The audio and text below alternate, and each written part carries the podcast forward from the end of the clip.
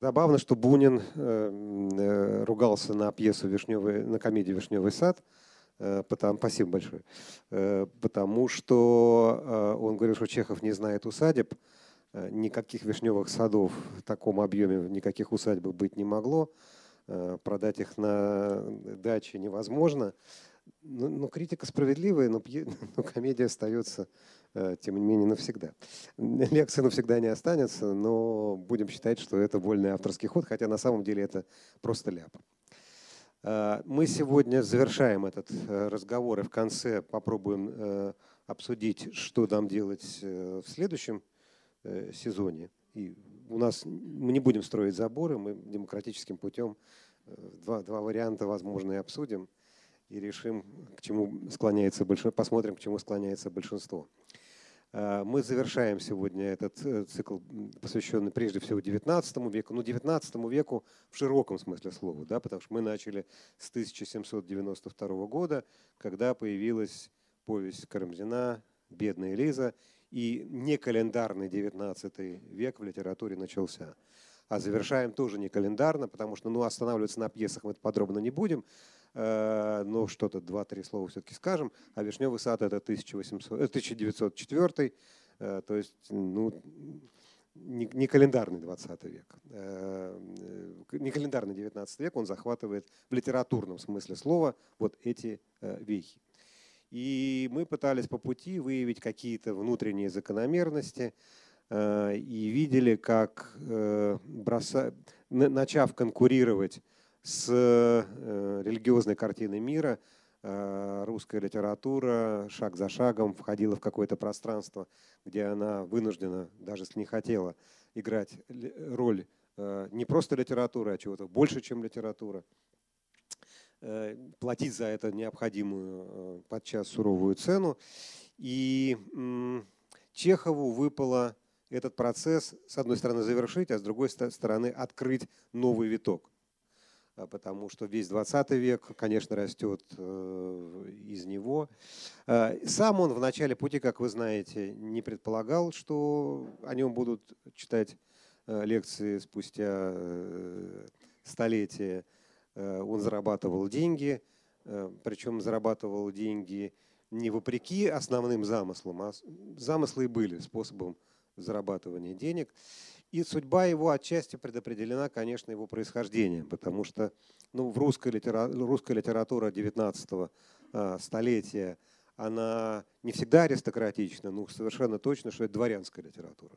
Мы знаем исключения из правил, по пальцам можем пересчитать. А, и дворянская, и в общем обеспеченная. Поэтому это разные э, опыт, разный опыт жизни. Чеховский вы знаете без меня, э, мы видим. Да? И давайте посмотрим Э, на архитектуру э, с точки зрения литературной. Как это связано с тем, с теми, как мы сейчас сказали бы, форматами, в которых Чехов работал. Это Таганрог, это дом, где Чехов э, родился. На этой фотографии не видно, насколько он маленький. Если кто-то из вас читал или слышал в радиопостановку Чиполлино Джани Радари, то, то это домик Чиполлино он, э, ну вот здесь какая-то видна да, пропорция, что совсем крошечный. Э, внутреннее убранство не видно, насколько здесь низкие потолки. Это давящее, э, сжимающее, не дающее развернуться пространство. Крош, крошечное пространство. Это вот то пространство, с которого Чехов начнет в своей прозе. Это пространство усеченное, сжатое, тесное, из которого нет выхода. А, это первый э, дом, который Чехов покупает, да, это в Мелехово. И мы видим, что дом уже побольше. Э, мы видим пространство кабинета, да, мы видим иного типа потолки, где э, уже можно ощущать себя человеком ну, вольно дышащим. Хотя это не роскошное пространство по, по меркам 19 столетия. И мы видим, наконец, белую дачу в Ялте, мы видим рост, но не барский да, рост, не, не захватывающий огромные пространства, а просто растущий э, объем э, жизни. И это кабинет. Мы видим, да, кабинет разрастается, но какую-то черту все равно определенную сохраняет. Ну, в памятнике Чехову тоже бывают разные это памятник от оскорбленного города Томска, поскольку Чехов, э, про это путешествие мы будем говорить, совершил поездку в, через всю Сибирь, э, в, когда ехал на Сахалин, и очень нелестно отозвался о Томске и томских женщинах, поэтому вот ему Томск послал э, привет. Это с точки действительно, если смотреть на этот памятник, это э, э, когда видишь его в жизни, это точка зрения снизу вверх, да, понятно, что диспропорции объясняются, если, если лечь рядом с памятником, то он будет вполне пропорционален. Мы, все, мы же видим, если да, глазами, мы рядом с ботинками, они вблизи, поэтому они разрастаются, и сужающиеся Э, чеховская э, фигурка.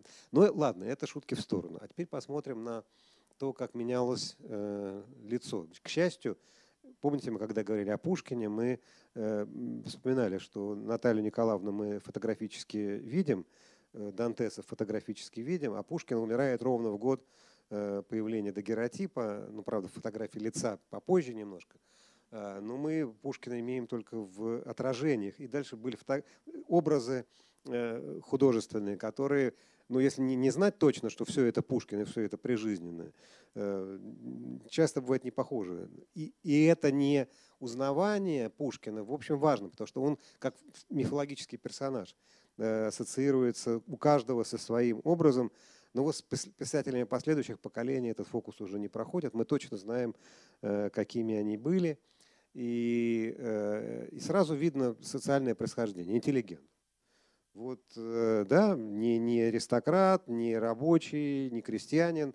Все, интеллигент с, э, э, с бородкой, с таким чуть вялым взглядом, задумчивый, постоянно размышляющий о смысле жизни, человек совершенно иного времени.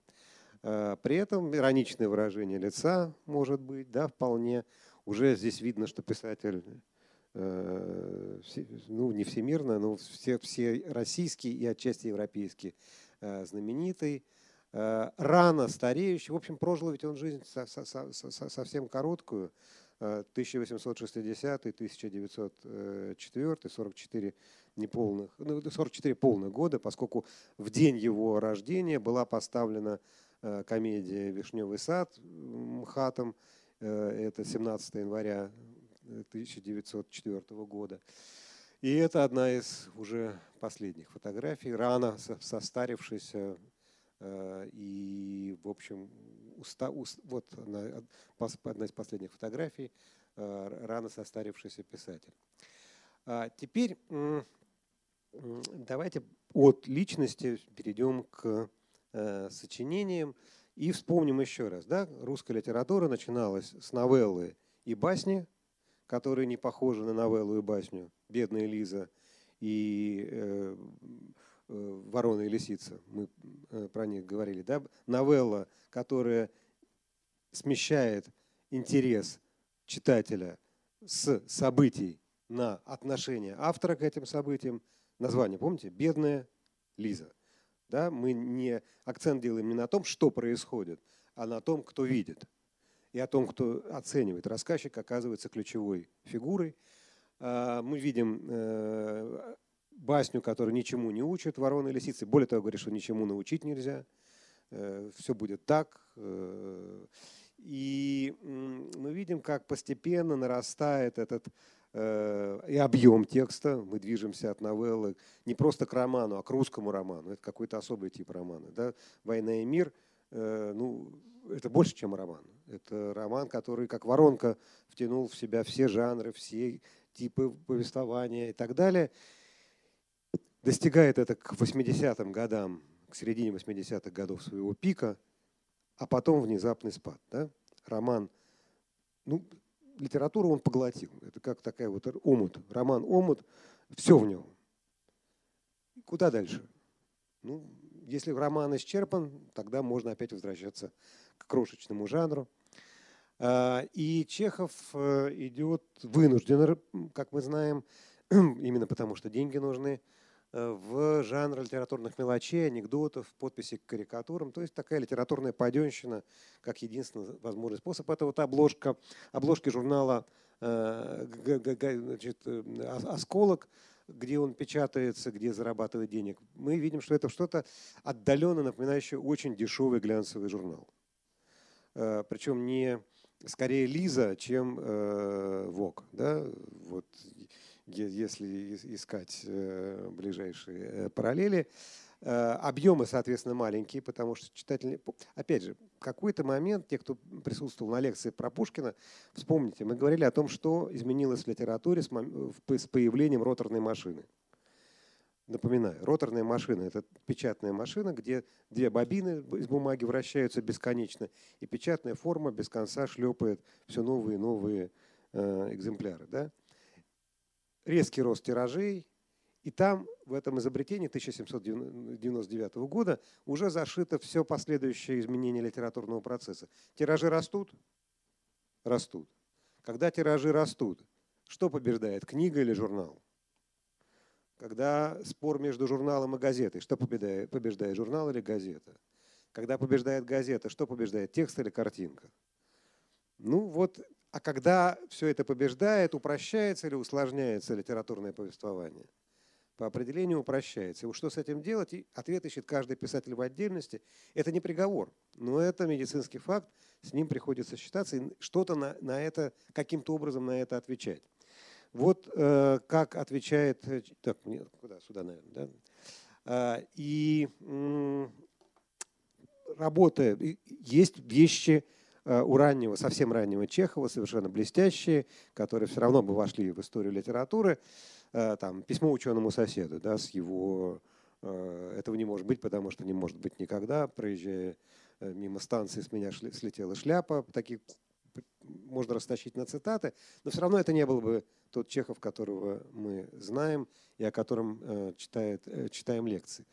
А, не имея возможности выскочить за пределы литературного процесса, не имея возможности э, углубиться, создать сложные, сложное высказывание, ограниченное в объеме. Пока он в осколках, он еще и в объеме крайне ограничен. Для этого потребуется смена изданий, чтобы получить хотя бы какой-то объем да, а чисто просто формальный объем, объем текста. А, он ищет возможности выйти в какое-то параллельное пространство и создает два, э, две сценки. Э, одна просто сценка, а другая развернутая сценка, которые мы в школе все-таки изучаем. И я надеюсь, что все и Толстого, и Тонкого, и э, смерть чиновника все помнят. Вот что здесь необычного и почему это все-таки начало выхода за пределы раннего э, юмористического и, в общем, мелкого э, периода в жизни Чехова. Э, сюжет, сюжеты и там, и там как, как-то пересекаются, потому что и то, и другое раболепствование.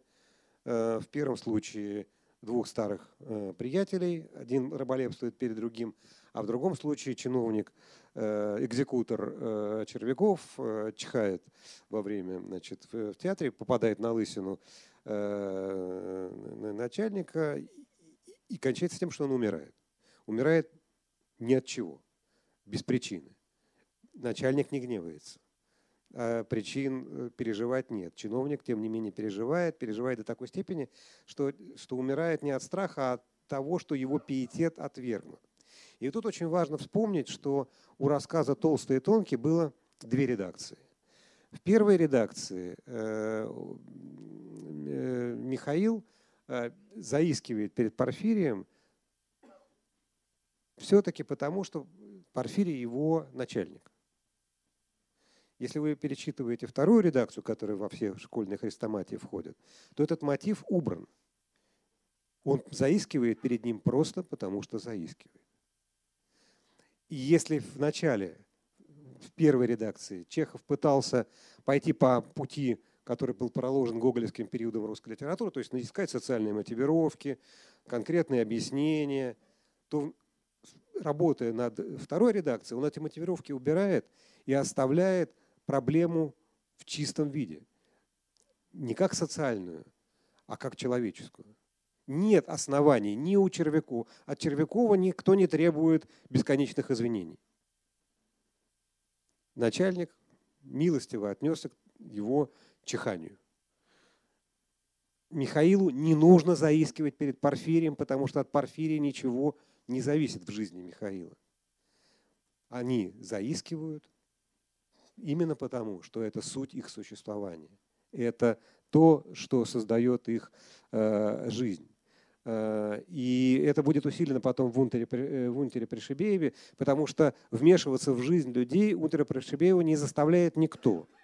Он это делает просто потому, что такова его человеческая э, природа. Это вот один из многочисленных памятников толстому и тонкому в Таганроге, другой есть в Сахалине, на Сахалине, в Южно-Сахалинске. Но давайте теперь чтобы понять, как Чехов начинает строить свой собственный неповторимый литературный мир, вспомним, что, э, какие литературные предшественники у него в этом, в, этом, в этом сюжете были. Кто у нас чихает э, в русской словесности? С одной стороны, у нас чихает Довгачкун, Довгачхун. Даже фамилия его э, нам напоминает о том, что он э, чихает. Иван Никифорович Довгачкун – который поссорился с Иваном Ивановичем, да, и,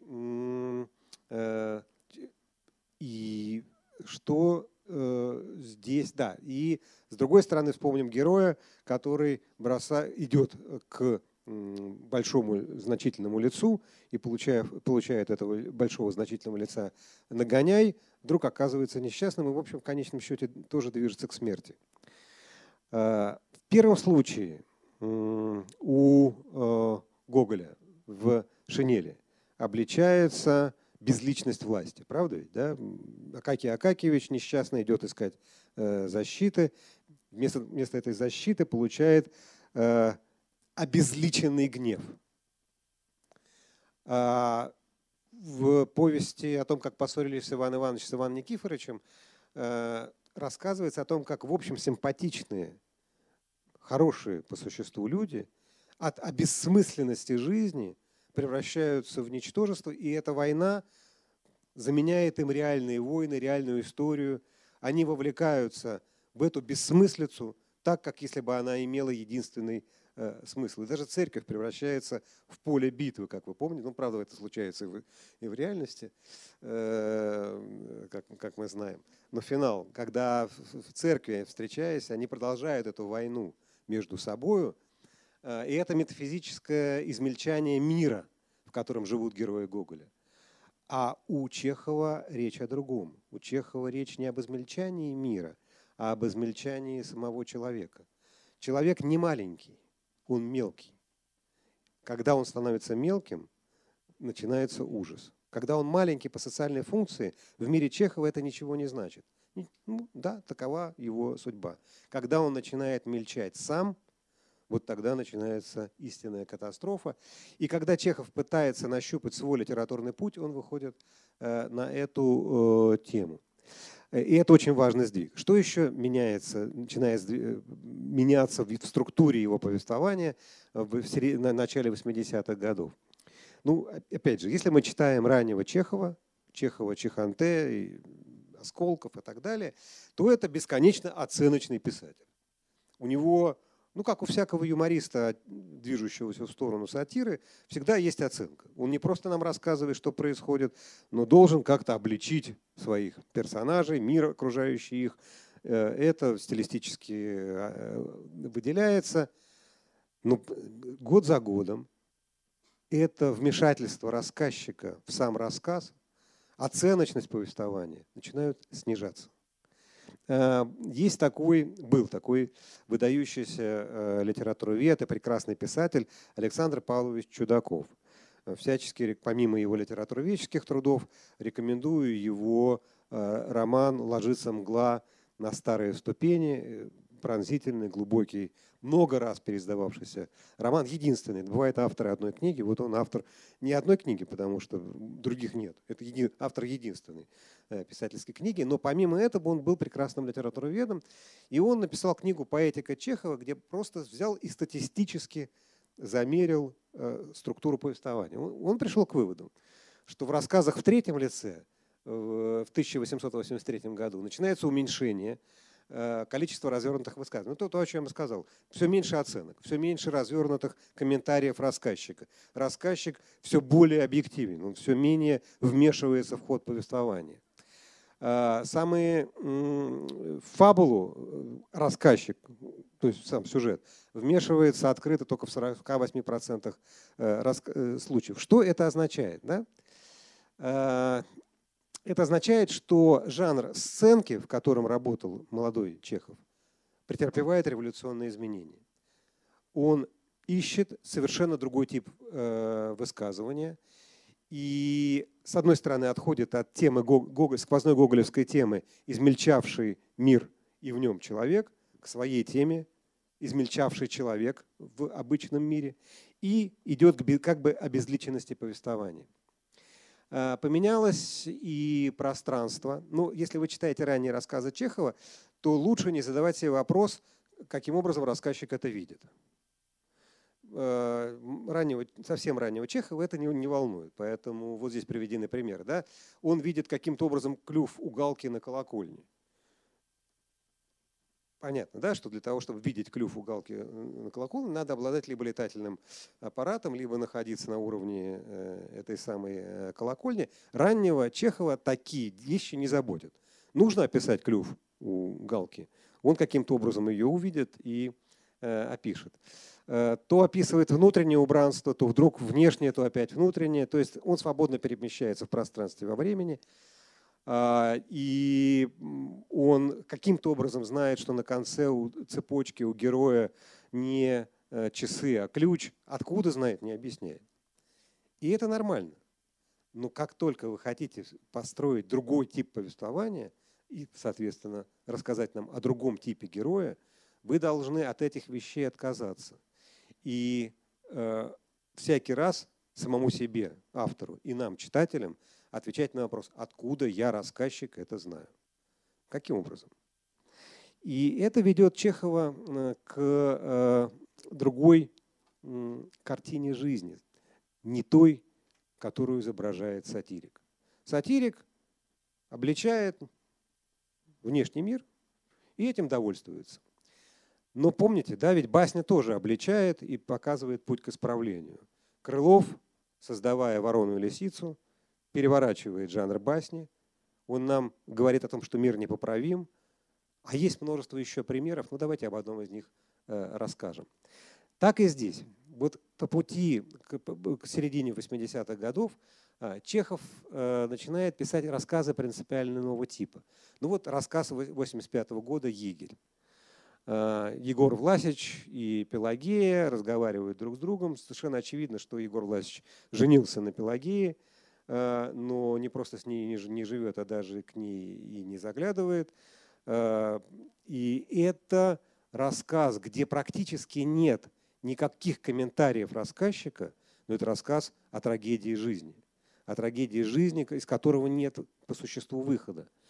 И вроде бы здесь ничего философского не сообщается, но ровно через год к этому сюжету Чехов вернется, вывернет его наизнанку, напишет рассказ Агафья, о том, как э, любовница э, Савки Стукача уходит от мужа, не возвращается вовремя, потому что выбирает разрыв, трагедию, драму, и это путь человека к самому себе. И вдруг оказывается, что учить нас Чехов не хочет, не может. И он нам предлагает совершенно другой тип взаимоотношений. Давайте заглянем в глубину человека – и в глубину, и в глубину человека и увидим измельчание рядом. Есть глубина переживания у героинь и есть равнодушие у героев мужчин. Об этом будет э, рассказ. И он начинает э, постепенно бить вот в эту э, точку. И пишет рассказ за рассказом, где трагизм жизни раскрывается через внезапно открывшуюся герою глубину существования. Это рассказы горя, где токарь Григорий Петров везет умирающую жену, и вдруг понимает, что они по существу, прожив всю жизнь друг друга и не знают, и он не знает, какая она. И она умирает. Он доезжает до врача, и вдруг выясняется, что по пути он обморозил руки и ноги, и лишен будет всего, то есть своего собственного существования. И это уже рассказы о смысле жизни. О том, есть этот смысл или нет этого смысла, а не обличение измельчавшего мира, в котором есть положительные и отрицательные герои, исчезает на, жесткое деление на положительных и отрицательных. И пик, конечно, это достигает линия в рассказе «Тоска», об Ионе, да, которому не с кем поговорить, только с лошадью можно объясниться, потому что лошадь послушает о смерти сына, и, и только лошадь будет смотреть на него не как на исполнителя определенной социальной функции, а будет рядом, ничего не понимая, но слушать. И эта нарастающая э, бытийственность рассказов Чехова ведет автоматически к тому, что он меняет повествователя. Повествователь больше не может давать оценки, потому что кто знает, как этот мир устроен? Никто, включая автора, про это а, не знает.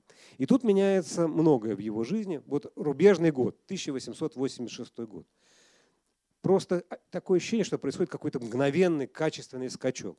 Был очень хороший писатель, но один из. А 86 год говорит нам, что это писатель совершенно иного уровня и масштаба. И параллельно начинаются перемены, он из осколков продолжает писать в осколке, но э, начинает сотрудничество с петербургской газетой. Смотрите, движется от чего? От журнала к газете. С одной стороны, картинок здесь меньше, а с другой стороны, здесь больше объемы. Он наконец-то может написать не, не коротенькую сценку, а более-менее э, сколько-нибудь развернутый текст. А, и дальше появится возможность публикации в толстых литературных журналах. И тут, конечно, появится степь, э, развернутое высказывание, практически без, э, без сюжета. И вот он находит свои, своего героя, и э, этого героя называет «Хмурые люди». Так называется сборник его рассказов, выдержавший множество изданий. И здесь есть одна фамилия, на которую нужно обратить внимание. Да, это вот добрый и одновременно злой гений, э, с которым он связывает свою литературную судьбу, э, издатель Суворин. Э, и он, начиная работать на Суворина, получает, наконец, возможность раскрыться так, как не мог раскрыться до сих пор.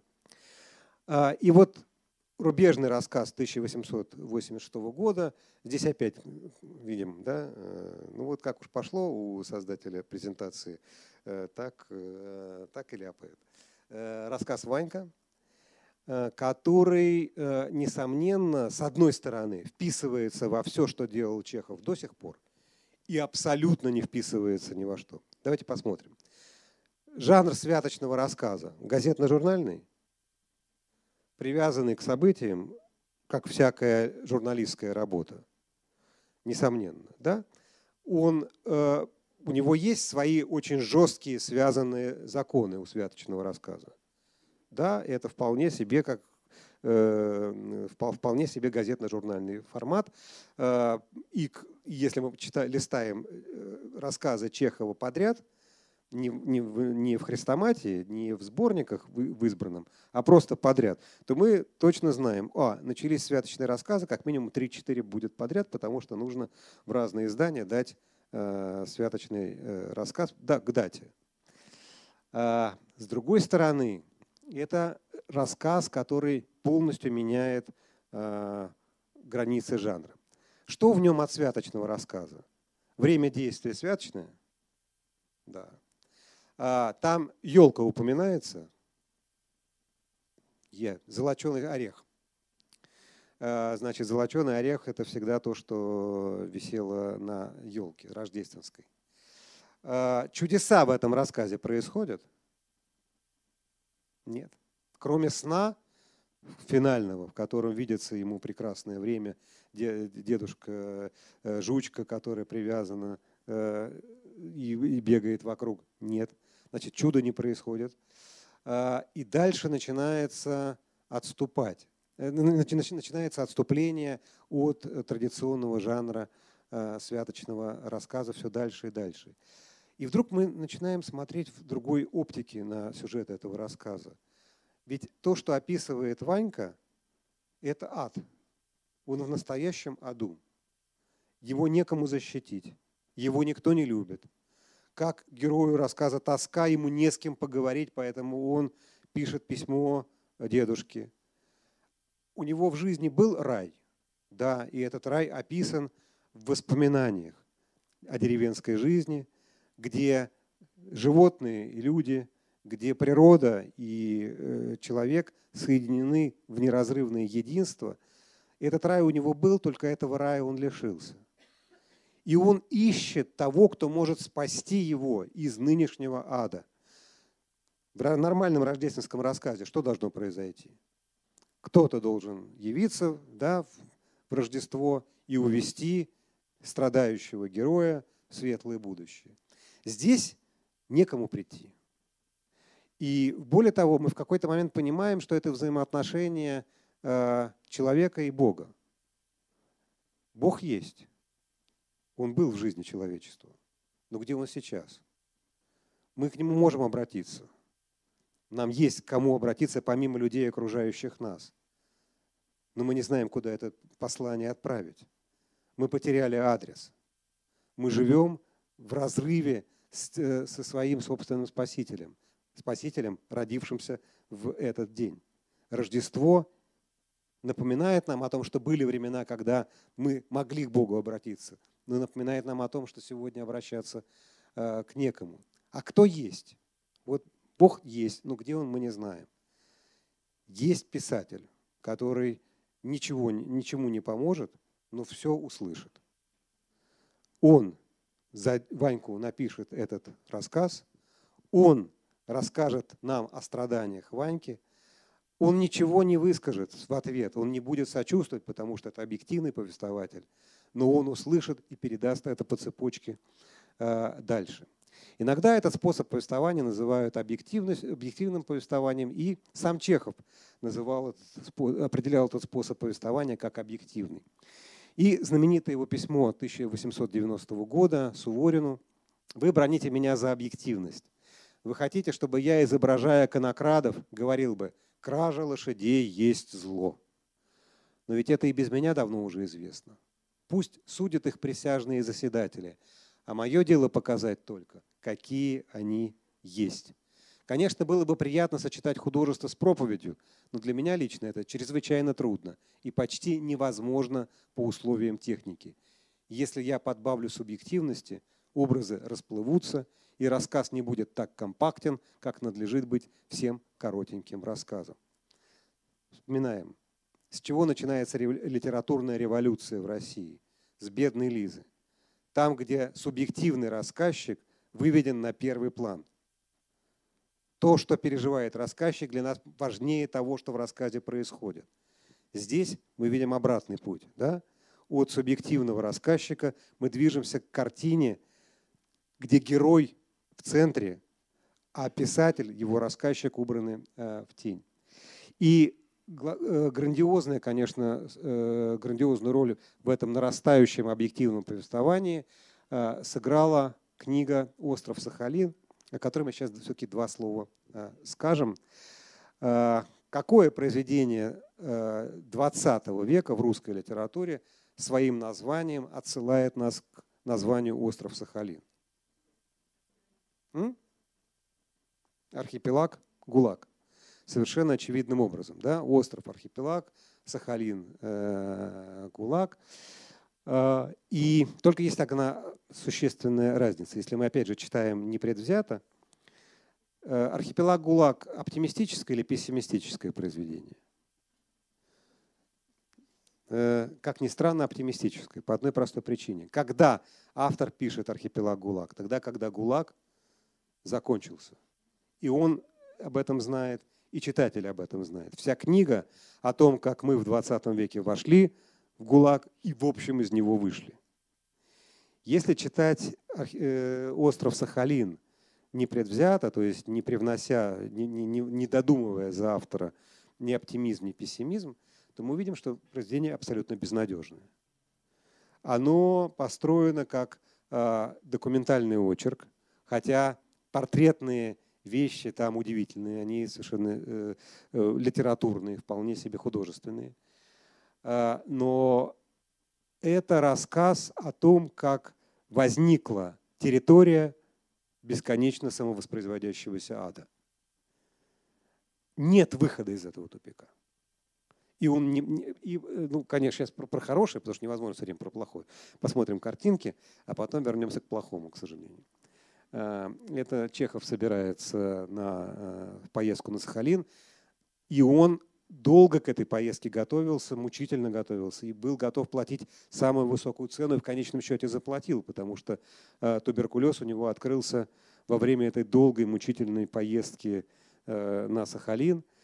И он привез с собой из поездки несколько фотографий. Не сам фотографировал сразу, да, это не фотографии Чехова, но это фотографии, которые Чехов привез э, с собой э, в 90-м году. Это вот в таких условиях люди. Это как заковывают кандалы на Сахалине. Это знаменитый Иннокентий Павловский, который много сделал фотографий тогдашнего Сахалина. И это заковка в кандалы знаменитой Соньки Золотой Ручки – про которую э, и в Чеховском острове Сахалин э, говорится, и он ее счел нужно привести э, с собой. Но сам он не то чтобы очень сильно страдал во время поездки на острове. Мы видим, как они на пикни... устраивают пикник на сахалинской природе. Вот еще одна фотография, тоже вполне себе пикник. А, но при этом привез с собой фотографию заключенных на работах и каторжане, которые э, перевозят э, бревна, э, и это и этнографические вещи какие-то есть в острове Сахалин, в книге «Остров Сахалин». Это айны, коренные жители острова, в общем, исчезнувшие практически, выживавшие, но слишком доверчивые. Ну, такая типичная индейская история, да, только русская и отчасти японская. Дети нивхов другого племени, который до сих пор живет э, на Сахалине. Э, но это не те фотографии, которые привез э, Чехов, это фотографии того же, примерно того же времени. Фотографии шамана и так далее. Но теперь возвращаемся, картинки всегда облегчают восприятие, но возвращаемся к драматизму. Читая страницы за страницей, мы, мы видим образ, повторяю, ада, где традиционная семья исчезла. Чехов из раза в раз перемещ... а он проехал Сахалин, э, э, он был на юге и на севере, э, из раза в раз он повторяет, что подсчитывает, сколько семей легальных, сколько нелегальных, сколько, каково соотношение мужчин и женщин, каковы отношения в этих семьях. Это ужас, но это не главный ужас. Главный ужас состоит в безнадежности хозяйствования.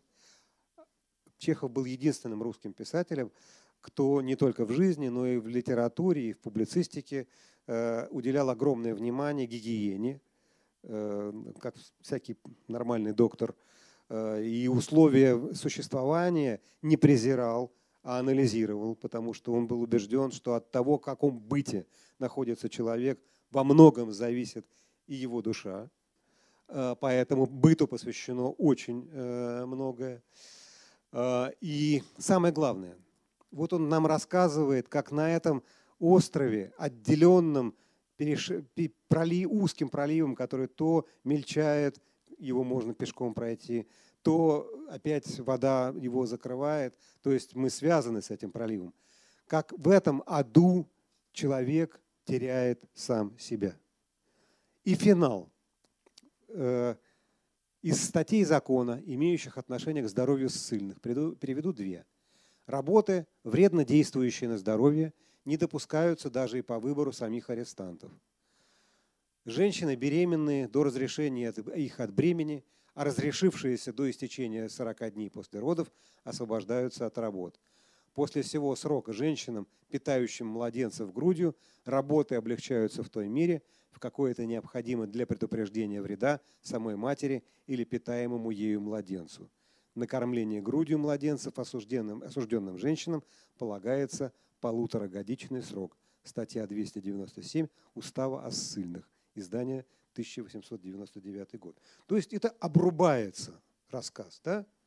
Он идет, идет, идет, нарастает, эмоции вспыхивают, и вдруг финал обрубает. Это финал, который, из которого выхода нет. есть уставы. Он нам уже показал, что эти уставы не работают.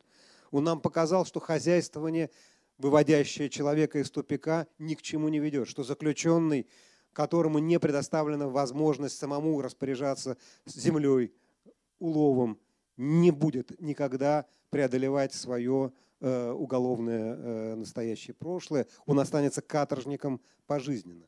И вдруг эта долгая книга, не, не очень большая книга, обрывается как будто посередине.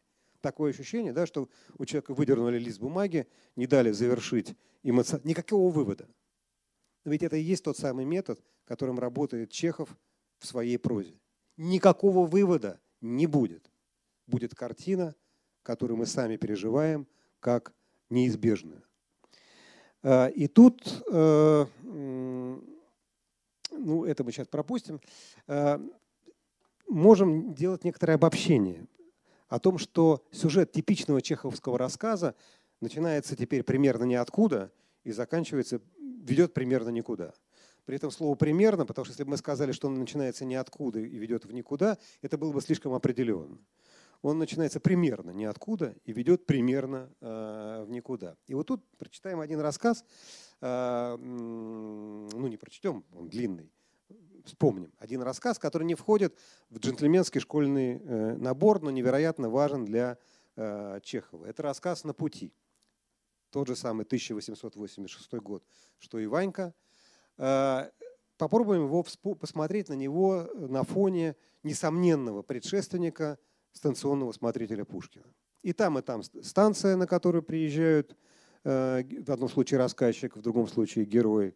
И там, и там описание подробное э, жилища станционного смотрителя, и там, и там описание картинок, на фоне которых в одном случае разворачивается, а в другом случае не разворачивается действие.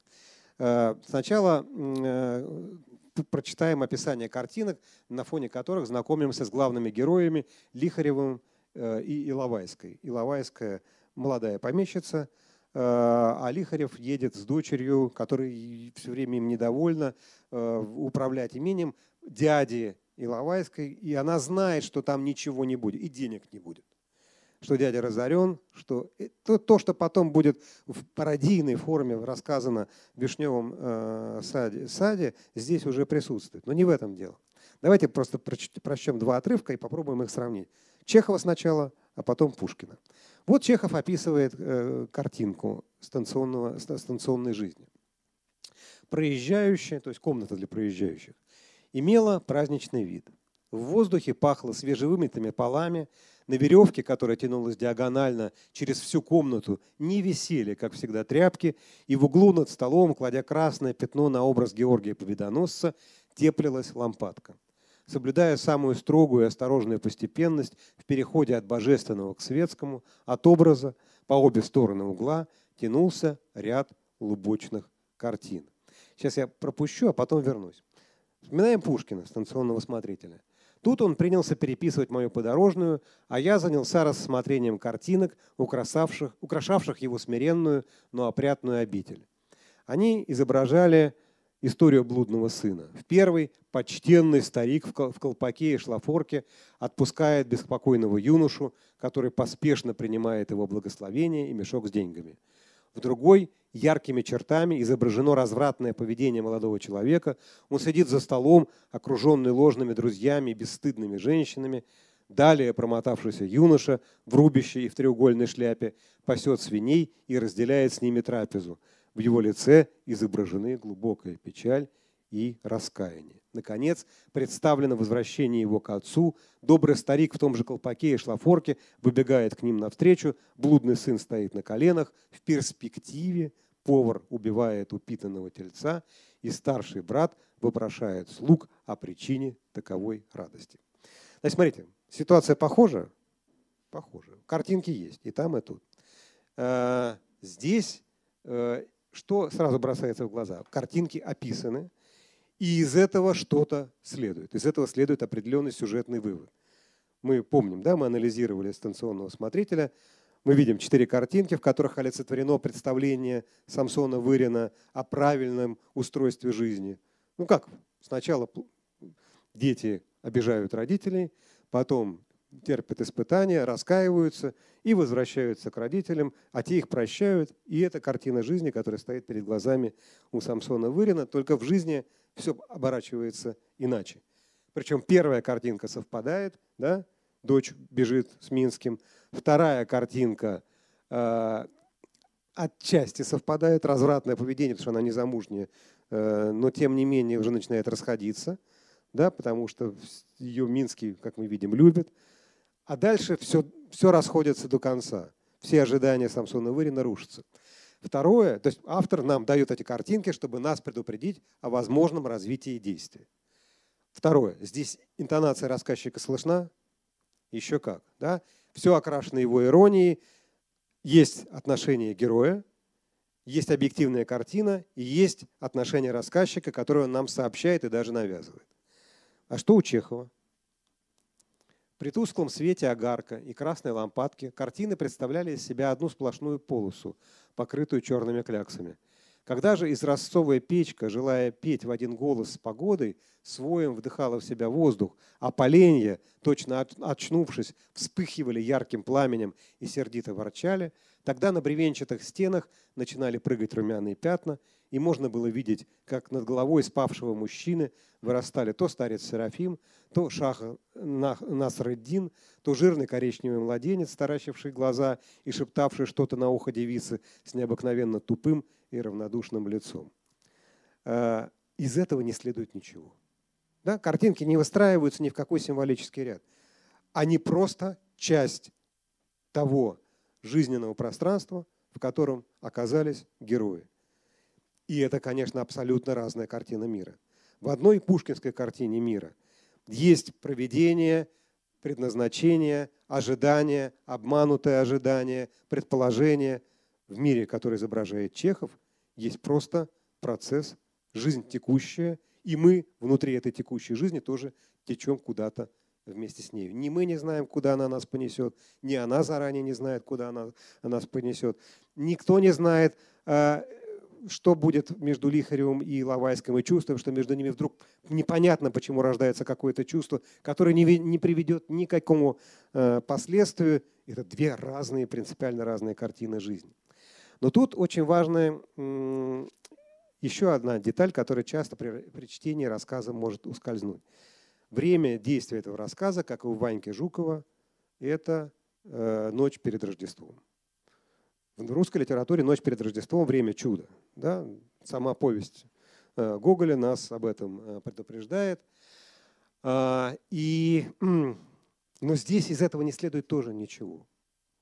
Это ночь перед Рождеством. И всего лишь. И это дает нам возможность посмотреть на те тексты Чехова, где заходит речь о вере и неверии. Потому что это очень интересная э, и неоднозначная история.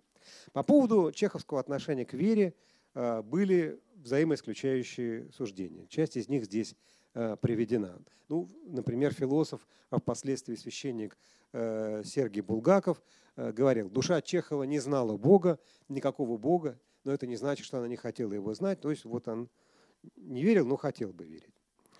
Шмелев, Иван Шмелев, знаменитый русский писатель эмиграции, он целомудренно религиозен, он свой в области высокорелигиозных чувствований противоположное мнение. Бунин много раз старательно и твердо говорил, что бессмертие, жизнь после смерти в какой бы то ни было форме – сущий вздор. Но потом несколько раз еще твердо говорил противоположное. Ни в коем случае не можем мы исчезнуть после смерти, бессмертие – это факт. И вот давайте с этой точки зрения посмотрим на сюжеты рассказов, так или иначе связанных с темой веры, неверия, религиозности, церковности. Казалось бы, русская литература уже Чехову проложила дорогу. Она, ну не вся, конечно, но в массе своей, э, антиклерикальна и религиозна. Про попов плохо, а про веру хорошо. Вот теперь посмотрим, что происходит с этой точки зрения э, у Чехова. Повторяю, у него огромное, у него невероятное количество рассказов, где действие так или иначе связано с церковной жизнью, с верой и неверием. Э, и от кошмара, где прогрессивный чиновник Кунин губит молодого отца Якова, до прекрасного э, рассказа «Святою ночью», э, если вы помните, где паром между берегом и остров, монастырским островом во время ночь, пасхальная ночь. Рассказчик ждет, когда же придет паром, паром приходит, там послушник, работающий на, на, на этом пароме, которому тоже, как и Ионе и э, токарю, э, не с кем поговорить. И во время пути, пасхальной ночью, этот страдающий, одинокий послушник рассказывает, что ночью перед самой Пасхой умер его друг, писавший Акафисты, вели прекрасные Акафисты. Никто его не понимал, как человек одинок. И прекрасное описание пасхальной службы, но в центре нечто иное. В центре человеческое одиночество верующего человека и неверующего, судя по всему, рассказчика. Ну ладно, сейчас не про это.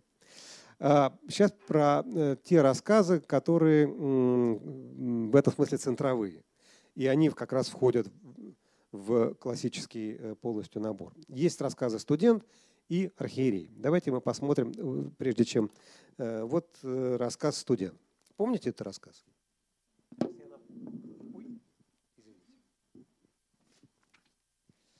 Семинарист в Страстную Пятницу идет э, домой, и как это описывается? Иван Великопольский, студент Духовной Академии, сын Ячка, возвращаясь с тяги домой, то есть с охоты, шел все время заливным лугом по тропинке. У него закоченели пальцы. Ему казалось, что этот внезапно наступивший холод нарушил во всем порядок и согласие – что самой природе жутко, и от того вечерние потемки сгустились быстрее, чем надо. Кругом было пустынно и как-то особенно мрачно. А, и э, студент вспоминал, что когда он уходил из дому, его мать, сидя в сенях на полу, босая, чистила самовар, а отец лежал на печи и кашлял. По случаю Страстной Пятницы дома ничего не варили, и мучительно хотелось есть. И теперь, пожимаясь от холода, студент думал о том, что точно такой же ветер дул и при Рюрике, и при Иоанне Грозном, и при Петре, и что при них была точно такая же лютая бедность, голод, такие же дырявые соломенные крыши, невежество, тоска, такая же пустыня кругом, мрак, чувство гнета. Все эти ужасы были, есть и будут, и от того, что пройдет еще тысячи лет, лет жизнь не станет лучше. И ему не хотелось домой. Описано состояние Страстной Пятницы. Несомненно, да? И э, история человечества описывается как производная от этой Страстной Пятницы. Вот что было, то и будет. И нету э, никакого э, выхода. Дальше он встречает Лукерию, которая у костра сидит. И он согревается, и он уходит.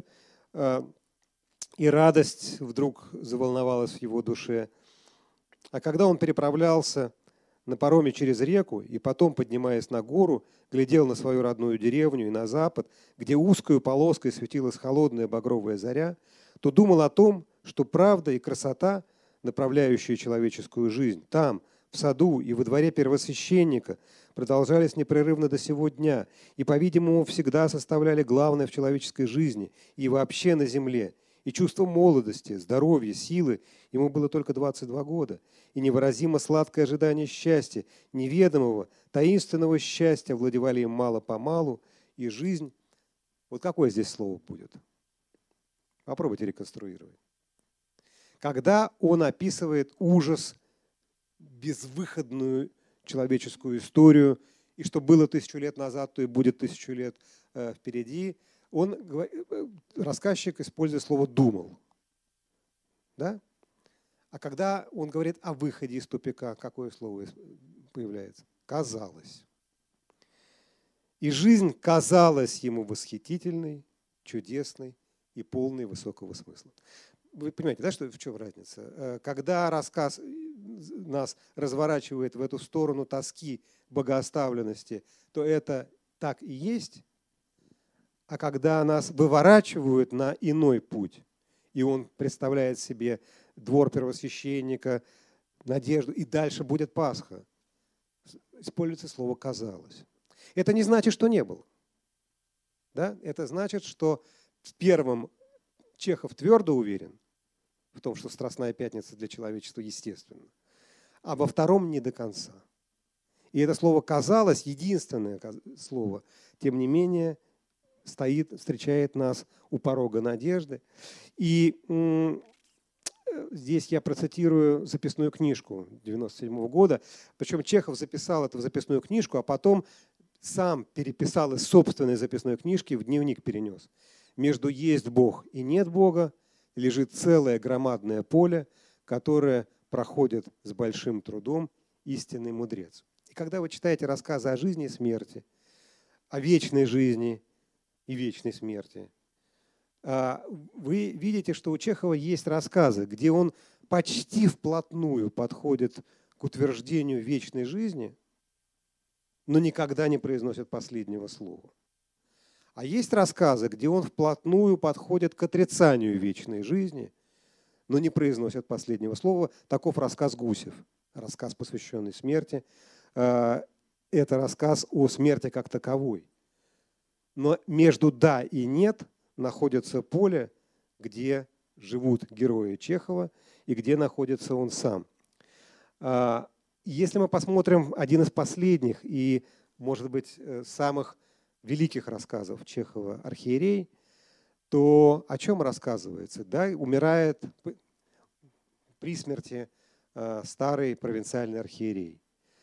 И э, к нему приезжает его мать, и это рассказ, где действие разворачивается накануне, ну как большинство чеховских рассказов такого типа, мы говорили, либо накануне Рождества, либо накануне чего? Пасхи. Да? Значит, у него вот два, два типа. Он ставит героя либо перед тем, как э, в мир приходит Христос, либо перед тем, как воскресение опровергает смерть, разрушает смерть. Герой встреч... герой глубоко верующий, но про его веру нам почти ничего не говорится. Говорится про его детские воспоминания, про то, как он был маленьким и как любил свою мать, приехавшую ныне с ним прощаться, и, боясь, и мать боится его, потому что он же архиерей, а она простая женщина.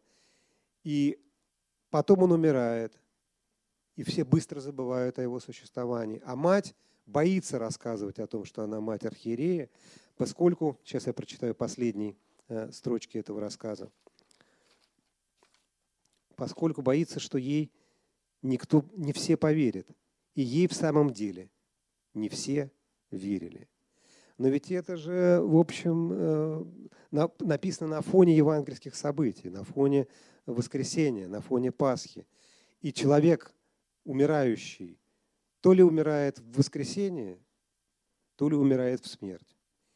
И в рассказе этого нет. При том, что, теперь, очень, теперь внимание, никогда, ни разу, ни в одном чеховском рассказе, при всем его э, сложном отношении к вере и неверию, не появится ни один отрицательный священник. То есть появится, но только на фоне других положительных. Священник, э, что в русской литературе крайне редко. Антиклерикализм сколько угодно. Безверие крайне редко.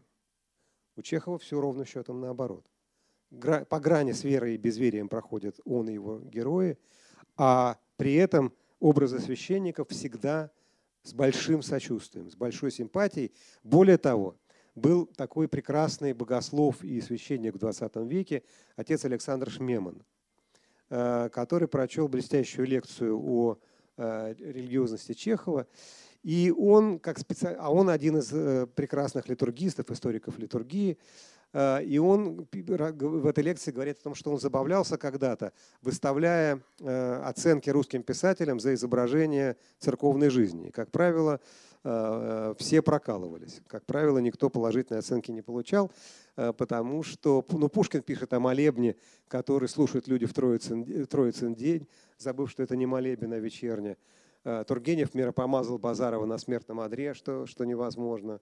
Э, Лев Толстой употребил кадила на свадьбе Левина. Э, и есть только один, да, у Пастернака начинается с литургической ошибки, с богослужебной ошибки доктор Живаго. Шли, шли и пели вечную память. Да, уж, во-первых, не шли, а уже в церкви отпели, во-вторых, со святыми упокой. Неважно, Пастернаку важно, чтобы они шли и пели вечную память. Но литургист на это смотрит довольно твердо. Ошибки бесконечно, они не знают материала. А у Чехова ни в одном рассказе нет ни одной ошибки с точки зрения описания э, обряда. Э, он получает у Шмемана, строгого преподавателя, круглую пятерку э, по литургике. Ни одной, повторяю, ошибки. А, и э, ну, он приводит, в конце концов, сейчас не будем на этом останавливаться, можете эту статью его прочитать, она есть. Э, и он чувствует атмосферу церкви, церковного праздника, но как только мы задаем ему вопрос, Антон Павлович, веришь ли ты? Он начинает играть с нами в игру, да и нет, не говорите, черного и белого не называйте. И в этом смысле он отличается от всех русских писателей. Он клерикален и безрелигиозен. Э, и ну, тут приводятся примеры множества э, этих рассказов. И недаром он говорит о Толстом с возмущением. Писать, писать, а потом взять и свалить все на текст из Евангелия. Это уж как-то больно по-богословски. Э, вот это противоречит чеховскому, чеховскому миру. И мы вплотную подходим к его комедиям, которые ну, приходится доказывать, что это комедия, да? потому что большинство людей все равно считают, что это в лучшем случае драмы, а в худшем трагедии. А, и тут э, а для Чехова, если, да, и, конечно, мировую славу Чехова а, рассказы составляют только отчасти. Основная слава, мировая слава Чехова – это его театр. Теперь про, про, про две его главные пьесы. Мы не будем ни про дядю Ваню, ни про э, три сестры, э, потому что ну, невозможно про все. Тут модель главная выстроить. Э, герои Чехова, составляющие э, ядро его э, прозы, потихонечку проецируются в комедии, опять про, про русскую комедию, на фоне чего он писал. Про рассказы мы сказали, на фоне чего он писал. Да? Он писал на фоне эмоциональной моралистической традиции, которая выворачивала наизнанку и отказывался от морали, и отказывался от окончательных ответов. Окей. А что же с русской комедией происходило? Если мы посмотрим на историю русской комедии, то мы увидим, что ну, в самом начале пути э, ну, нам известный недоросль, да, Э, она пыталась следовать по общеевропейскому пути. А что такое европейская комедия? Это очищающий смех. Это смех, который, с одной стороны, обличает недостатки окружающей нас жизни, а с другой стороны, дает нам силы справиться с, этим э, чудовищным, с этой чудовищной жизнью. Мольеровские пьесы, ну, комедии, любые другие предполагают светлый смех, смех как таковой. Ну, у э, Фанвизина попытка такая предпринята. Там смех все-таки должен вести нас к какой-то истинной цели. Но по правде говоря, конечно, любой из нас, читавший эти пьесы, скажет честно, что свинины э, отличные, а со Стародумом непорядок. Потому что не, не, ну, не, не ради Стародума мы э, читаем э, недоросля. Но хотя бы формально там есть попытки. А затем шаг за шагом великая русская комедия от этого правила уходит. Ну, возьмем «Горе от ума». Там светлый смех, облегчающий жизненное положение. Только в некоторых сценах. В начале, когда Фамусов входит э, в, э, в преддверие э, Софии и э, застает ее Э, сидевший всю ночь с Молчалиным. Там комические, чисто комические ситуации, просто посмеялись, разошлись. Но шаг за шагом фигура главного героя превращается в трагическую фигуру. Смех превращается в злобный смех. И ничего не разрешает. И ничего, ни от чего не избавляет. Гоголь, который не мог, как моралист, с этим смириться, ему, его это не устраивало, э, вынужден был впоследствии много раз придумывать сам как правильно трактовать финал его э, комедии, с тем, чтобы этот был положительный смех. Не смех, который уравнивает всех, от Хлестакова до Городничего. Городничего, который от, открывает, что вокруг одни свиные рылы. Он придумывает, что это смех изображает, что в финале изображается явление истинной совести, э, но это немножко добавление к тому, что было в изначальном замысле. Смотрим комедии гениального Островского. Борьба худшего с плохим. И где граница? И если бы Островский был, э, чуть, жил чуть позже, то, конечно, он бы «Грозу» писал не как трагедию, а как комедию. Есть в «Грозе» комедийное начало? Ну, там, где Борис появляется, там, где, э, значит, э, оно могло бы там проявиться, только он э, пока отделяет трагедию от комедию. А Чехов делает следующий шаг. Он работает в русле этой комедии, где смех ни от чего не избавляет, ни от чего не разрешает, ничего не разрешает, ни один конфликт не снимает, но дает нам тот образ жизни, в котором, который мы заслужили. И, конечно, тогда это получается комедией с трагической начинкой. А, мы берем чайку. А, начинается с чудовищного монолога э, значит, э, Треплева, Треплева, э, где, да, а, нет, про Вишневый сад чуть позже, где почему-то почему рогатые олени, а почему надо говорить, что они рогатые, почему молчаливые рыбы и так далее. Совершенно фантастического замеса текст, и никто никого не понимает и не слышит. И вдруг оказывается, что комедийна сама ситуация слышания. Никто не слышит никого. Герои находятся в разных полюсах, э, на разных полюсах. Герои не стыкуются. И э, понадобилось время, чтобы это уловили актеры. Потому что, как вы знаете, первый показ «Чайки» провалился – актерами. Там Комиссаржевская играла. Это не то, чтобы там э, были какие-то в Александринке были э, случайные актеры. Но понадобился новый театр, чтобы услышать эту размытую интонацию трагического смеха, присутствующего в нашей жизни ежедневно. А, и, конечно, вот афиша э, «Чайки» с Станиславским в роли Тригорина, Мейерхольд, значит, Треплев и так далее. Вот так Чехов читал. А, мы сейчас тоже, да, чтобы от ужаса не, было слишком много, мы сейчас в, карте, в картинке перейдем. Э, и Чехов так читал свою пьесу будущим исполнителям. А, так это вы, вы видите, они уловили. Это комическая сцена. Мы по картинке видим, что второй состав понял Чехова. Они поняли, что это комедия, что это комедия жизни – сквозь которую проступает с той же силой ее э, трагедия. Э, комическая игра. Мы по картинкам видим, что, игра, что этот состав понял, что это все-таки комическое прежде всего произведение. Э, а дальше путь э, к Вишневому саду, где э, это драма неслышания возводится в степень, но сначала два, э, сейчас я промотаю, потом вернусь. Э, по поводу вишневой или вишневой. Вы, мы как будем говорить, вишневый или сейчас эту стату беру? Э, э, нет правильного ответа, потому что у Чехова было оба варианта. Теперь смотрите, цитата из, из мемуаров Станиславского. А, Антон Павлович начал повторять, он только делится своим замыслом, еще самой пьесы нет, повторяя на разные лады. Э, вишневый сад. Послушайте, это чудесное название. Вишневый сад. Вишневый. После этого прошла неделя. Он зашел ко мне в уборную и сказал, послушайте, не вишневый, а вишневый сад. И закатился смехом. На этот раз я понял тонкость. Вишневый сад – это деловой, коммерческий сад, э, приносящий доход. Такой сад нужен теперь. Но вишневый сад дохода не приносит. Он хранит в себе и в своей цветущей белизне поэзию былой барской жизни. Значит, у э, Раневской вишневый или вишневый? Вишневый. А у Лопахина вишневый.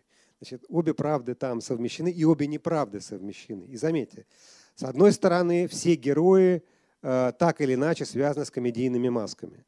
Но только один герой связан с комедийной маской от начала и до конца, и это самый ничтожный из всех героев Вишневого, он же Вишневый сад, э, слуга Яшка. Вот типич, вот слуга, слуга как, какого полагалось писать в соответствии с театральным амплуа. Дурак, надутый, черствый. Ну и поехали. Все как полагается. Глупости говорит э, с умным видом. Вот типичный, но это один персонаж, который полностью совпадает со своей э, ролевой э, установкой. Немножко похожа на него служанка, да, с которой он дурит голову. Вот они внизу иерархии, и, они ближе всего к традиционным персонажам. А дальше мы начинаем отходить все, все дальше и дальше от этого традиционных амплуа. У нас Раневская комична, а Гаев, ну уж дальше вроде бы и ехать некуда, да? А, многоуважаемый шкаф, ах мой сад э, и так далее. А, но они не до конца... Да, возьмем, хорошо, не будем идти к господам, пойдем по слугам. У нас есть, с одной стороны, Яшка, а у нас есть кто еще? Фирс. Чехов, и на этом мы мало обращаем внимание, нарочно вставляет в уста Фирса традиционную комедийную формулу слуги. Что должен произносить слуга в комедии, появляясь на сцене? Да. И чего изволите? Э, две, две фразы, без которых ни один образ слуги обходиться не мог. Вот давая, вкладывая в уста героев эти фразы, он обозначает их комедийное происхождение, но при этом Фирс уходит от комедийной подоплеки. Шаг за шагом уходит, потому что он с чем связан? С Вишневым или с Вишневым? С Вишневым. Э, а Яшка с чем связан? Уже с Вишневым, хотя он остается с, э, со своими господами. Комедиин, студент Трофимов. Комедиин. Э, и при этом что-то в нем, как ни странно, человеческое э, присутствует. Поэтому что делает Чехов? Вот помните, мы говорили, что э, когда Грибоедов работает с комедийным, традиционным комедийным сюжетом, он ставит героя в двойное положение, совмещая два амплуа – злого умника и ложного жениха. Сейчас напоминаю. Помните, Пушкин ругался на Чацкого, говоря, что Чацкий неумный человек. Что Пушкина, как человека-носителя традиционной театральной культуры, выводило из себя? То, что нас сегодня в этом произведении восхищает. Совмещение двух взаимоисключающих ролевых позиций. Злой умник, а отрицательный или злой умник, комический персонаж – да, но при этом не, он э, противостоит обществу, которое его окружает. А ложный жених – это комический персонаж, комический, но зависящий от окружения. Нельзя быть одновременно злым умником и ложным женихом. Злой умник сам создает положения, в которых оказывается, а ложный жених оказывается в положениях, которые для него создают этим же путем, этим же методом начинает работать и Чехов. Он берет комедийные амплуа и отчасти их воспроизводит как комедийные, а потом, чем важнее герой, тем дальше он уходит от этого комедийного амплуа. Есть в этой пьесе герои, в этой комедии, герои, которые не вписываются ни в какие комедийные амплуа. Есть Варя. А, и она внутри комедии воплощает собою полюс драмы. Ее судьба абсолютно безвыходна, как судьба трех сестер. Как в Москву, в Москву, э, их жизнь будет продолжаться так, как она продолжается, и сужаться будет поле. И есть одна замечательная постановка Льва Додина э, «Трех сестер», где очень простые декорации. Дом сначала в первом акте находится в глубине сцены, в конце акта декорация сдвигается на несколько метров вперед. Все то же самое. Только стена дома вытесняет героев, героинь, с, э, сужает им пространство сцены.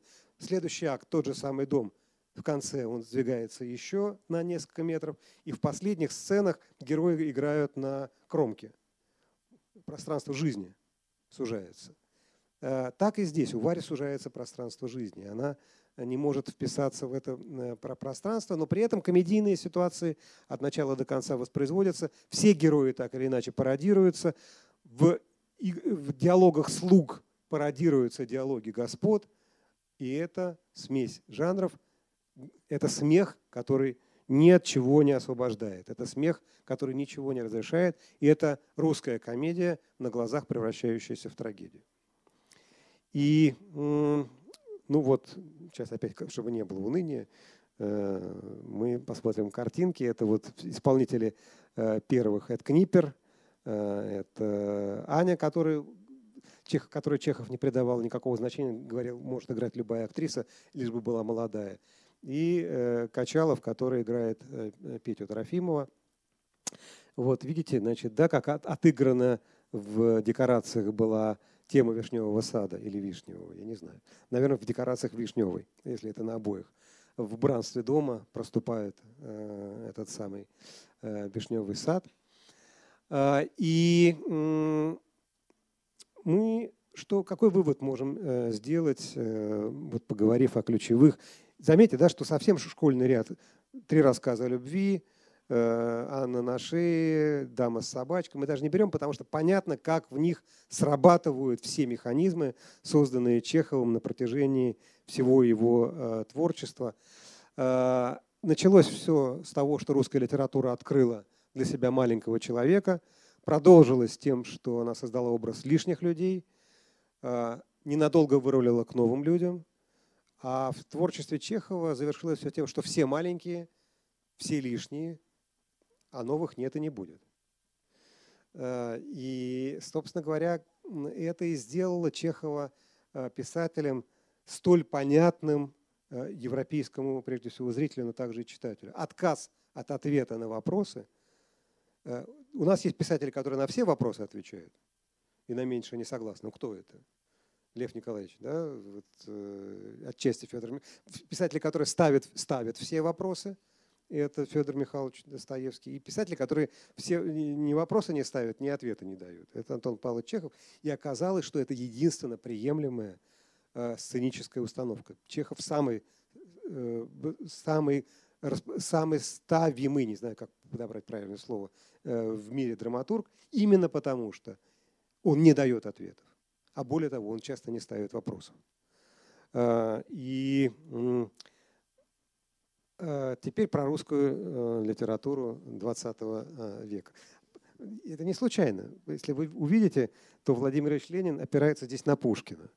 Это Петров Водкин – Э, создал э, образ э, вождя в революции, который все культурное богатство совместил, преобразовал и двинул дальше. Значит, почему на, на фоне этого портрета? Давайте подумаем над тем, что будем ли мы что-то делать в следующем году, если да, то что. И, ну, потому что либо, это либо 20 век, тогда мы уходим, либо, значит, у меня, у меня есть два варианта. Первый вариант – это продолжить цикл героев классики, классики, только уже брать не, не очевидную классику, а 20 век, вплоть до современной литературы. А, второй э, путь – это сделать цикл лекций о Пушкине и на фоне Пушкина посмотреть на, все, на всю русскую культуру. Да? Единственное, что и тот, и тот цикл будут немножко по-другому читаться, просто потому что физически Э, летать раз в месяц, гарантировать, что я прилечу, тяжело. Мы с Ельцин-центром обсуждаем вариант, что я буду прилетать на два дня. А? Не слышу. А, о, так давайте. Я за. А, вот. Значит, идея такая, чтобы мы делали лекции раз в полтора месяца, но две. Две подряд. Там, условно, там, четверг, пятница или там вторник, среда, ну просто физически тогда, тогда будет меньше прилетов, и я, я, я, я справлюсь со своими текущими обязательствами. Но этого что это я демократически не предлагаю это обсуждать, это авторитарно решение будет принято, потому что другого варианта нет.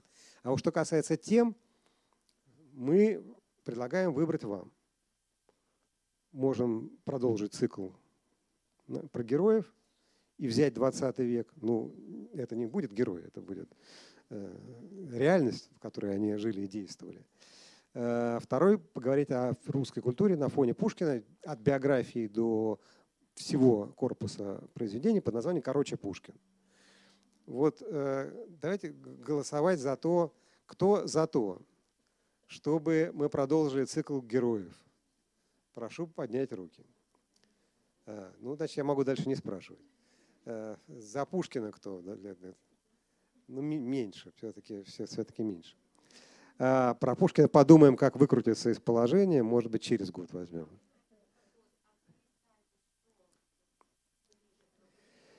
А я не скажу, потому что иначе это будет давление э, на общественное мнение. Э, у меня и та, и та тема в разработке, поэтому могу развернуться и в эту сторону, и, и в ту.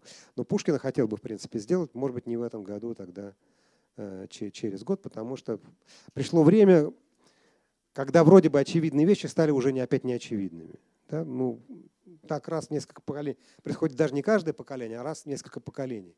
Когда вроде бы все проговорили, точки над «и» поставили, и вдруг сама жизнь начинает нас выносить в то пространство, где эти очевид... ответы оказываются неочевидными. И хочется заново пройти весь этот э, круг, поговорить вот, да, и, и кратко, без расползания в эпическую форму. Да, вот. Поэтому, короче, Пушкин. Вот, э, вот так. Значит, ну тогда продолжаем. Хорошо. Э, тогда теперь завершаем сегодняшнюю лекцию. Э, что почитать? Ну, это будет на сайте висеть. Мы поправим опечатки. Э, вот. Это не то, чтобы я рекомендую. Значит, в этот раз мы добавим, что почитать, что посмотреть. Это Лев Осич Соболев, замечательный учитель, прекрасные его видеолекции. Но мы добавили, что послушать. Вот в частности, про русскую комедию 18-19 веков есть прекрасный цикл лекций на новом, сравнительно новом ресурсе, который я вам всячески рекомендую тоже на него обратить внимание, магистерия.ру. Это подкасты о, э, по гуманитарным э, дисциплинам, очень хорошие, очень толковые. В частности, Михаил Свердлов э, сделал два, ну, цикл из 10 лекций о комедии. Ну, тут, в частности, есть о Вишневом саде или Вишневом и о формуле русской катастрофы в Вишневом, Вишневом саде. Вот. Все. Спасибо. Все ли было понятно? Спасибо.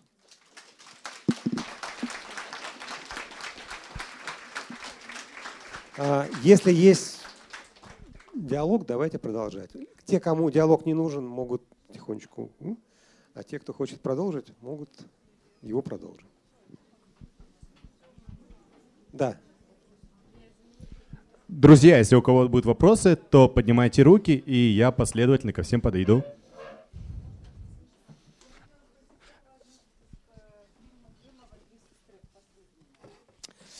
Смотрите, я бы немножко уклонился от ответа, но ответил бы по существу.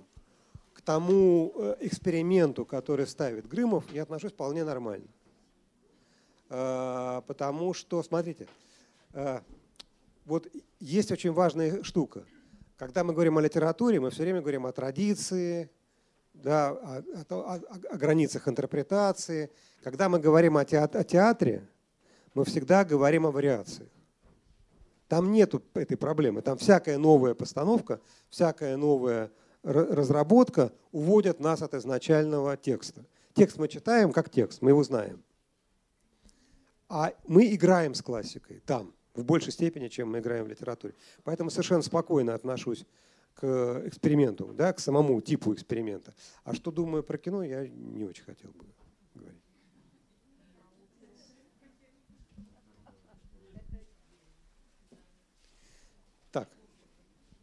Если власть не дают, то власть берут, и наоборот. А скажите, на ваш взгляд, а, отношение автора к герою есть принципиальные отличия, если мы говорим о Достоевском и о Чехове? И чего все-таки больше в отношении, на ваш взгляд, а, у Чехова сочувствия, сожаления, разочарования? А, Смотрите, мне кажется, что... Ну, первый вопрос. Мы разделим вопросы. А, Достоевский, с одной стороны, это автор, который дает каждому своему герою высказаться до конца, независимо от того, что он автор по этому поводу думает. И про это есть книжка Бахтина э, «Проблемы поэтики Достоевского», немножко преувеличивающая, но тем не менее, по сути своей, впервые верно это обнажил. Толстой – это автор, который контролирует своих героев. Достоевский – это автор, который позволяет каждому герою думать, как он думает. Даже если автор ненавидит этот э, способ мысли, он все равно дает договаривать до конца, но ведет героев там тогда к самоубийству, потому что они все-таки должны быть хоть, как, хоть как-то разоблачены. Э, но, но, но в процессе размышления, да, картина мира. В проживании нет, потому что вообще про чувство у Достоевского не так сильно, как про мысли. У него мысли такие страстные, что они важнее, чем чувства. Ну, чувство изображается как... Ну, э, вот. Э, поэтому что сближает Достоевского и Чехова при всех их противоположностях, это доверие к рассказчику, к герою. Они оставлены один на один с нами. Правда, потом автор начинает вмешиваться, разворачивая судьбы героев и так далее, но они один на один с нами, чего, что редко бывает у Толстого. Толстой никогда никуда не уходит. Он прячется в виде девочки, которая смотрит на дедушку э, Кутузова, или наоборот вместе с Николенькой сидит под столом и слушает, как дядя спорит с отцом, но никуда, ни, контроля не теряет. А Чехов от контроля в какой-то момент просто действительно отказывается. Э, сочувствует или нет, это очень сложно. Это, как всегда, да, между да и нет.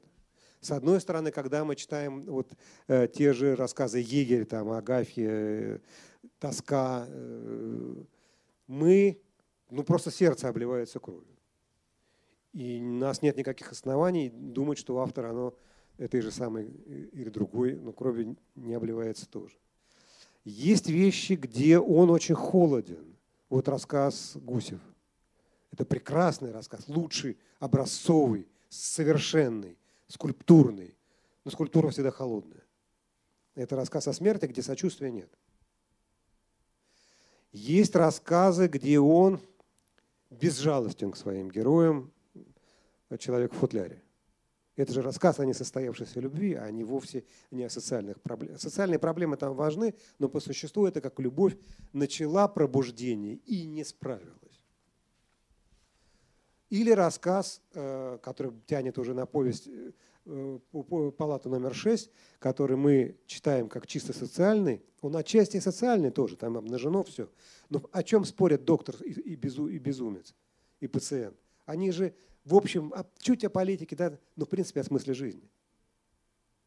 И это приводит к безумию, а не несовершенство, э, да, чудовищная политическая, социальная, экономическая модель, все что угодно. Но в центре разговора о смысле жизни. И оставляя героев один на один с нами, Чехов убирает свои сатирические да, посылы, и остается только это. Есть да или нет, а не да, не нет. А, есть беспощадные, повторяю, есть совершенно беспощадные рассказы. И, и, и мы не можем не выявить, никакой динамики нет. Вот я пытался выявить динамику от ранних к поздним. Мы понимаем, что меняется. Объективность нарастает, рассказчики совпад, начинают совпадать с героями, третье лицо уходит, а, ну и так далее. Можно маленький человек, мельчающий человек, мельчающий мир или человек мельчает, это мы можем проследить от чего-то к чему-то. А здесь мы не можем динамику выявить. Чтобы он был сочувствующий, стал менее сочувствующий. Нет, в одном случае так, в другом иначе. Вот. Так же, как к интеллигенции. Любит и презирает. Так же, как недотепы, которые, вот любимая школьная тема, недотепы в вишневом саде. Да? Э, но первый раз слово «недотепы» в связи с чем появляется? С тем, что у Пети Трофимова нет любовницы. Это хорошо в школьном сочинении, вот прям там. Его не, называют недотепой, значит, Раневская, потому что у тебя любовницы нет до сих пор, э, говорит она ему. Поэтому это вопрос, да, очень, это чисто чеховский вопрос. Невозможно, тот вопрос, на который принципиально невозможно ответить.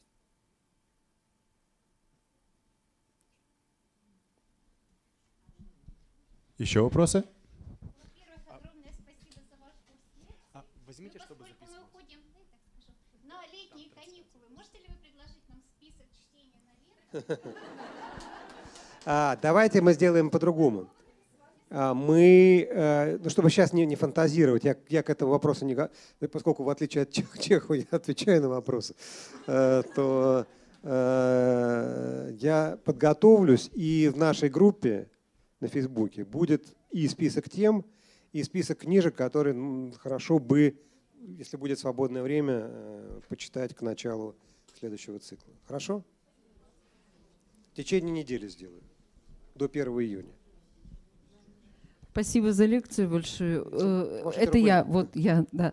Э, э, В связи с тем, о чем вы сейчас говорили по поводу отношения героев, вот э, по поводу пьесы, можно вопрос пьес, герой пьес? Э, Я э, до книги сейчас мучительно пыталась вспомнить автора. э, м, Это очень известный человек, это Зафлит в эм, театр э, Додина, театр Додина. Вот до постановки, э, до книги о постановке трех сестер я как-то так э, жила очень спокойно и была уверена, что у Чехова в пьесах все-таки вот героев можно э, полюсно развести, да, то есть вот герои, которых он, ну, принимает, не принимает, ну, вот так вот по-чеховски, да, вот этот человек, в нем свои слабости, их можно принять, но вот есть герои, принять которых просто невозможно. Вот герои пошляки, например, Наташа в трех сестрах, да. И а потом поняла, когда читала вот о том, как ставит это Додин, что он и, на- и в общем и с его точки зрения Чехов и Наташу жалеет и оправдывает.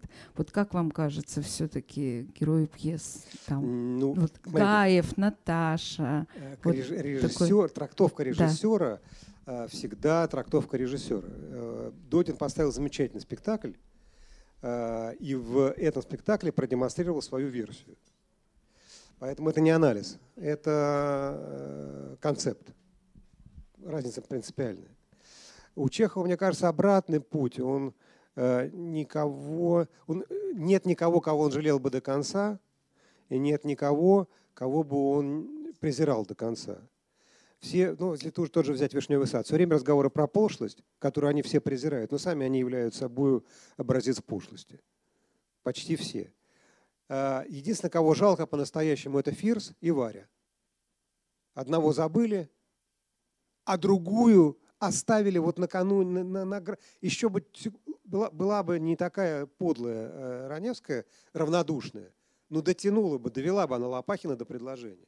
Лопахина говорит, помните, да, что я женюсь, но, но если сейчас предложение сделаю, а потом вы уедете, уж точно не сделаю, говорит честный э, Лопахин. И она уходит, всё, ей, ну, свела и забыла.